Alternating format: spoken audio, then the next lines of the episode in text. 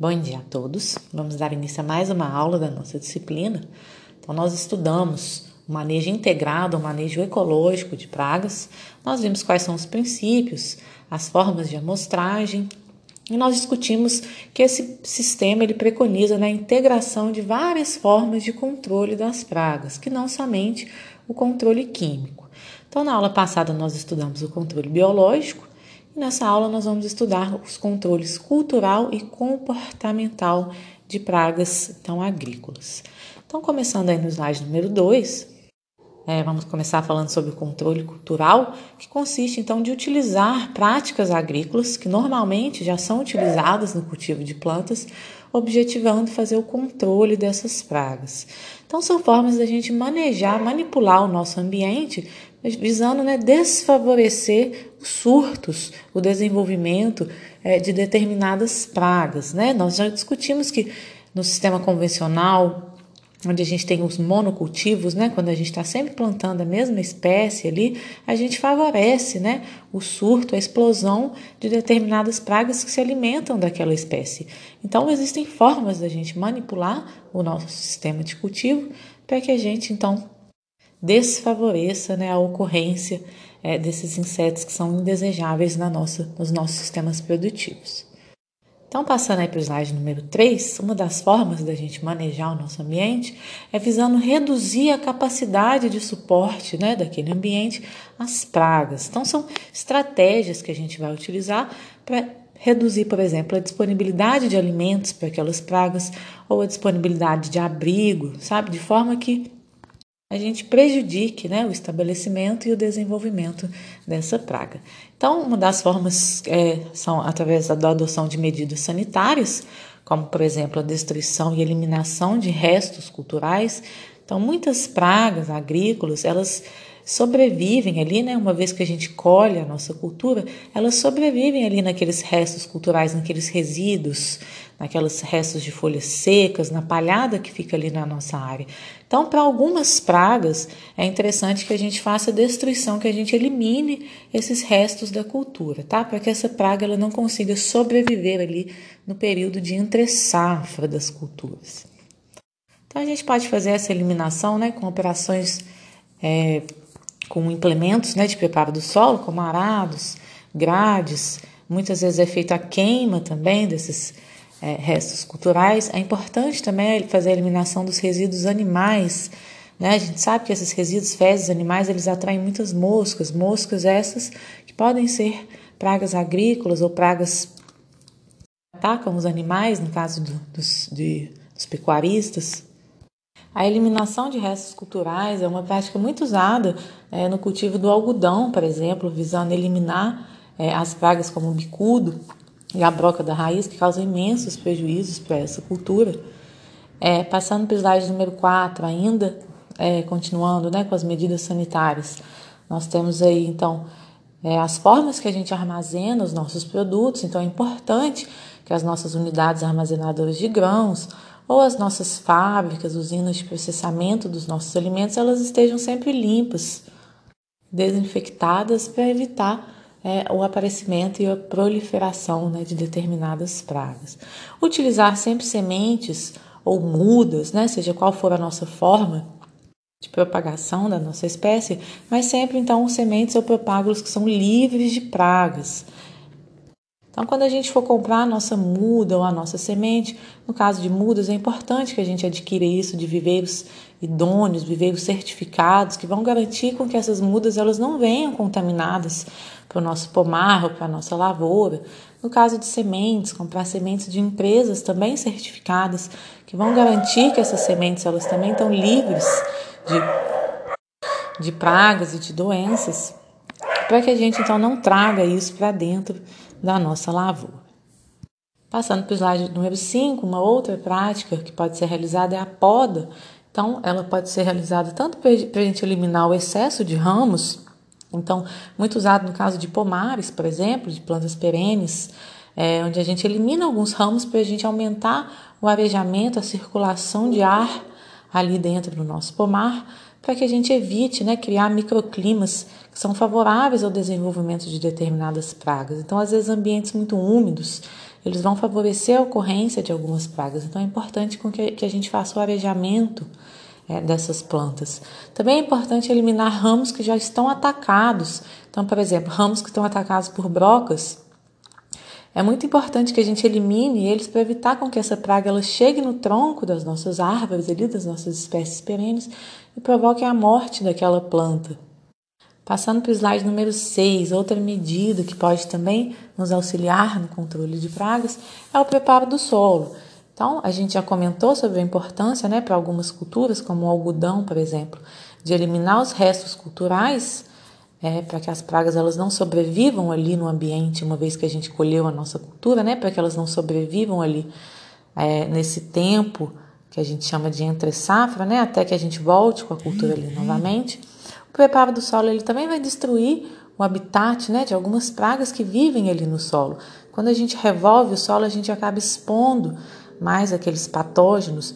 Então, tanto a luz solar pode ajudar a combater, como a gente vai estar expondo ele para os inimigos naturais que vão ali nos auxiliar a combater também esses patógenos, e a gente vai estar promovendo mudanças físicas ali no solo, né, que podem então desfavorecer o desenvolvimento é, dessas pragas. Então, passando para o slide número 7, é, nós podemos adotar medidas também visando romper aquelas condições que as pragas elas necessitam para se desenvolver. Então nós vamos romper todas aquelas condições que são favoráveis para aquela praga no ambiente. Então uma das formas é da gente manipular o espaçamento das nossas plantas. Né? É importante a gente sempre seguir a recomendação é, do espaçamento das plantas quando a gente for implantar a nossa lavoura, né, conforme a nossa região, o nosso clima, porque a quantidade de plantas que a gente coloca por hectare, por exemplo, nós chamamos de densidade de plantio, ela vai influenciar ali no microclima da nossa área. Então, às vezes a gente tem uma densidade muito alta, plantas muito próximas umas das outras, a gente pode criar microclimas favoráveis às pragas. Então, por exemplo, ambientes muito úmidos, com pouco arejamento, então a gente tem que sempre seguir o espaçamento que é recomendado para as culturas. Uma das formas mais utilizadas no controle cultural de pragas é a rotação de culturas. Imagino que vocês já estudaram essa prática em outras disciplinas. Consiste da gente então alternar o cultivo de plantas diferentes em uma mesma área. A gente não está todo ano ou em toda safra plantando a mesma cultura, porque assim a gente vai estar tá criando condições favoráveis às pragas. Então é importante que a gente alterne essas culturas, né? Se a gente plantou é, determinada cultura nesse ano, é, depois que a gente colher essa cultura, é importante que a gente plante uma cultura diferente ali e uma cultura que não seja hospedeira é, das pragas, né, que atacaram a cultura, que atacavam a cultura anterior, tá? Então a rotação de cultura ela vai funcionar principalmente quando as pragas, né, que estão ali na nossa área, elas possuem poucos hospedeiros, quando elas é, sobrevivem ou se alimentam de determinadas espécies, então a gente alterna e planta ali uma espécie diferente, de modo com que a praga ela não vai conseguir sobreviver, se alimentar dessa nova espécie. Quando essa praga ela, ela faz a sua oviposição também antes do plantio da nossa cultura, da nova cultura, né? Porque quando esses ovos eclodirem ali, as larvas elas não vão ter alimento, é, o alimento que elas necessitam. É muito utilizado, por exemplo, a rotação entre espécies de gramíneas e espécies de leguminosas, justamente porque as pragas que atacam, né, essas espécies elas são diferentes. Então a gente busca romper com o ciclo de desenvolvimento das pragas. É muito importante quando a gente plantou determinada cultura num ano, então, por exemplo, se a gente plantou milho agora, que a gente depois que a gente colher esse milho, é, o milho é uma espécie né, da família das gramíneas, então depois que a gente colher esse milho, que a gente plante ali uma leguminosa, como feijão, por exemplo, para a gente romper então o ciclo das pragas que atacam o milho. Da mesma forma, depois que a gente colheu o feijão né, e vier com o milho novamente, a gente vai romper com o ciclo das possíveis pragas que estariam atacando o feijão. Então, aí no slide número 8, vocês têm exemplos então né, de é, rotação de cultura. A primeira imagem é só para ilustrar a importância da gente manter o espaçamento ideal para cada cultura. Imagens aí de como a gente pode estabelecer sistemas de monocultura, né? Vocês podem ver de, de rotação de culturas. Vocês podem ver um exemplo aí de uma propriedade que ela está dividida em glebas. Em cada uma dessas glebas, dessas faixas que vocês estão vendo aí na imagem, é plantada determinada cultura, tá? Então a gente planta na gleba 1 determinada cultura, depois que a gente colher ela, a gente vai plantar outra cultura nessa gleba. E a cultura que estava nessa gleba 1, ela vai passar ali para a gleba número 2. E assim por diante. É uma forma da gente diversificar também o nosso sistema. Passando para o slide número 9, a gente pode fazer a incorporação dos restos culturais, então incorporar isso no solo. É o mesmo princípio que a gente falou de destruir restos culturais, mas no caso, quando a gente incorpora, a gente vai estar tá aumentando a matéria orgânica dos nossos solos, consequentemente, a gente vai estar tá aumentando a população de micro-organismos que vivem ali, que se alimentam de matéria orgânica, né? E esses micro-organismos eles vão estabelecer uma competição com os patógenos, com as pragas, então eles vão estar trabalhando ao, a nosso favor, né?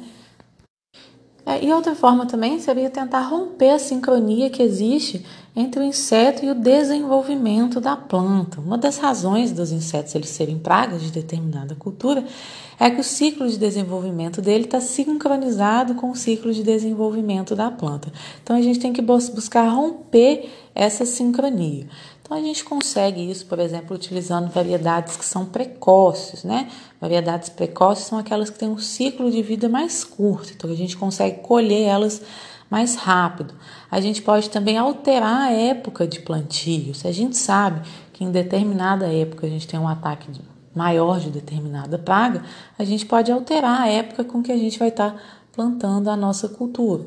Ou se a gente sabe que quando o milho por exemplo, está lá na fase de floração, de frutificação, que a gente tem mais ataque de determinada praga, a gente pode antecipar a nossa semeadura também, visando antecipar essa floração é, ou esse enchimento dos grãos de milho. Então, evitar essa coincidência né, do estágio de maior susceptibilidade das plantas com as condições que são mais favoráveis ao patógeno. Então, a gente tem um exemplo aí no slide número 10 é, o vazio sanitário da soja, por exemplo, que é uma medida de prevenção à ferrugem asiática, que é uma doença é, muito séria, né, que causa grandes prejuízos na cultura da soja. Então, é proibido plantar soja em determinadas épocas do ano, tá? No estado do Paraná, por exemplo, entre junho e setembro é proibido plantar soja. No estado do Mato Grosso do Sul, entre junho e setembro também é proibido fazer o plantio é, de forma né, com que a gente para que a gente evite né, a perpetuação, a propagação dessa doença. E a mesma, mesma coisa serve para as pragas, né? Vocês podem ver um exemplo aí, então, é onde a gente tem aí as fases de semeadura, a fase vegetativa de floração e colheita do milho e o ciclo de desenvolvimento da praga. Então, se a gente sabe que na época da colheita do milho a gente tem um grande surto né, um grande crescimento na densidade populacional de determinada praga, a gente pode alterar a nossa época aqui de semeadura, visando alterar a época de colheita para que não coincida com esse momento que a gente tem é, a presença né, de grandes quantidades desses insetos pragas na nossa área. Bom, e passando para o slide 11, outra forma né, da gente tentar dispersar essas pragas para fora da nossa área de cultivo. Então, quando a gente não consegue manejar o nosso ambiente, conforme nós acabamos falar, a gente pode tentar então desviar essas pragas né, para outros locais. Então a gente pode fazer isso, por exemplo, com plantas ou culturas iscas. Então a gente pode, por exemplo, plantar algumas variedades ou algumas espécies que são mais atrativas para aquelas pragas. É, então a gente planta ali uma linha, né, perto da nossa lavoura, faixas, né, com essas espécies atrativas, para que as pragas elas vão se alimentar ali daquela espécie e não da nossa cultura principal, tá? Então a gente concentra as pragas todas em um local só e a gente consegue é, controlá-las de forma mais eficiente. A gente pode fazer o plantio antecipado também é, de uma mesma cultura, por exemplo, se a gente está cultivando milho, a gente pode, em, em, determinada faixa da nossa propriedade, fazer o plantio antecipado do milho para a gente concentrar as pragas ali e controlar elas, né, antes da gente plantar, então, em área total a, a nossa cultura. A gente pode fazer a colheita também em faixas, o princípio é semelhante da cultura isca, mas nesse caso, quando a gente colhe faixas e não colhe tudo de uma vez, a gente evita com que as pragas elas se dispersem ali para outros cultivos. Então, por exemplo, se a gente tem dois cultivos diferentes na nossa propriedade e a gente tem uma praga que afeta esses dois cultivos, se a gente colhe um cultivo todo de uma vez, essas pragas elas logo vão migrar, migrar logo para o cultivo vizinho ali em busca de alimento, né? Então, nesse caso, a gente vai colhendo por etapas para a gente evitar essa migração em massa para o outro cultivo. Nós podemos também tentar reduzir o impacto dos danos causados pelas pragas, tá? Nesse caso, então, a nossa atenção ela cai ali, o foco né, é a nossa cultura e não mais os insetos. Então, uma das formas que nós já comentamos, modificar a época de colheita da nossa cultura, é, isso pode ser feito né, dentro de certos limites. É claro que a gente não pode plantar a nossa cultura em qualquer época, né, para que a gente colha em qualquer época, existem as, as épocas recomendadas, mas, é, mas é, isso existe né, um intervalo ali flexível que a gente pode estar ajustando de forma com que a gente consiga colher isso o mais rápido possível. É, passando para o slide 13, modificar também a tolerância das nossas plantas, né? Vocês já devem ter ouvido falar da teoria da trofobiose, então, plantas sadias, plantas bem nutridas, elas conseguem suportar muito mais os danos provocados pelas pragas do que plantas que estão ali num ambiente desequilibrado, plantas mal nutridas, plantas já doentes. Então, a gente buscar sempre né, é, um sistema produtivo com plantas bem nutridas, com equilíbrio nutricional, de modo com que essas plantas vão resistir mais ao ataque das pragas.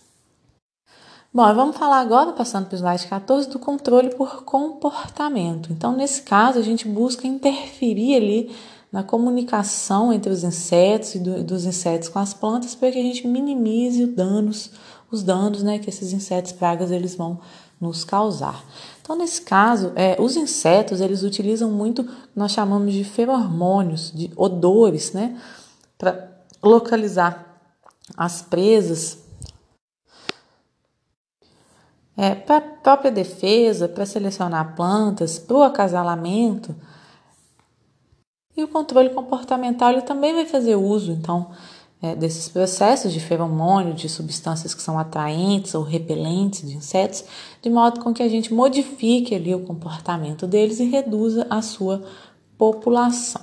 Então, antes de nós comentarmos como que isso funciona, né, para que a gente entender primeiro o que, que são feromônios, então, são substâncias que são liberadas pelo inseto que servem para ele comunicar ali com indivíduos da sua mesma espécie.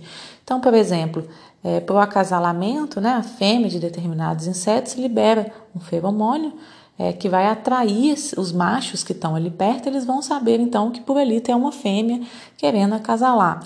A mesma coisa com as abelhas, por exemplo, né? Vocês já devem ter ouvido falar que quando é, a abelha te pica, né? Se você matar ela ali na hora, ela vai liberar um, um, cheiro, um odor que vai atrair o resto do enxame. Então, isso são os feromônios, tá? São essas substâncias, então, que vão atrair ali, que servem ou repelir, né? mas que servem, então, para os insetos se comunicarem entre si.